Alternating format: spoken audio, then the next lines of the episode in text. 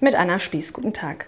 In der Nacht zum Sonntag ist hier die Decke eines Hörsaals in Marburg eingestürzt und zwar im Landgrafenhaus in der Universitätsstraße. Das ist der Hörsaal 205. Der ist natürlich heute für die Studierenden nicht begehbar, weil die komplette Decke runtergekommen ist. Und wir durften jetzt hier aber mal ins Gebäude und ich schaue mir das Ganze mal an. Wenn ich jetzt hier so in diesen Seiteneingang reingehe, dann sehe ich noch die ganzen äh, Stühle, die Klappstühle für die Studierenden. Hier ist auch so eine grüne Holztafel, die steht noch. Aber wenn ich nach oben gucke, die komplette Deckenkonstruktion ist runtergekommen. Das heißt, ich sehe hier links von der Wand die Riesenlüftungsanlage. Das ist ja wie so ein Schlauch in Aluminiumhülle. Der hängt hier komplett mitten im Raum. Das Gebäude ist sehr alt, aus dem Jahr 1924. Vor zehn Jahren ist das hier das letzte Mal saniert worden. Das heißt, das Dach an sich ist ein bisschen neuer, aber die Grundkonstruktion ist alt und das sieht man hier auch.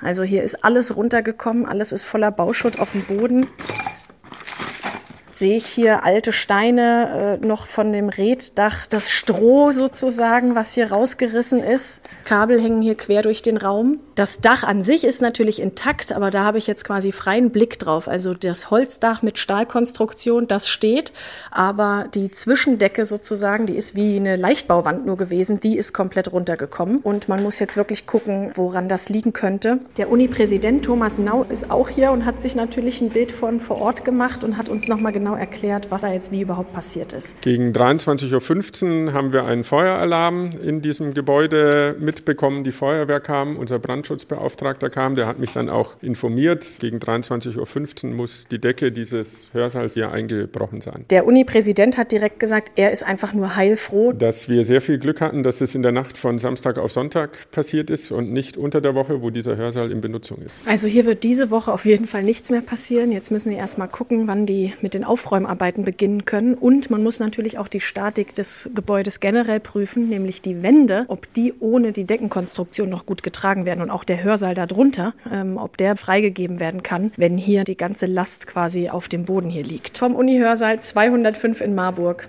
Anna Spieß.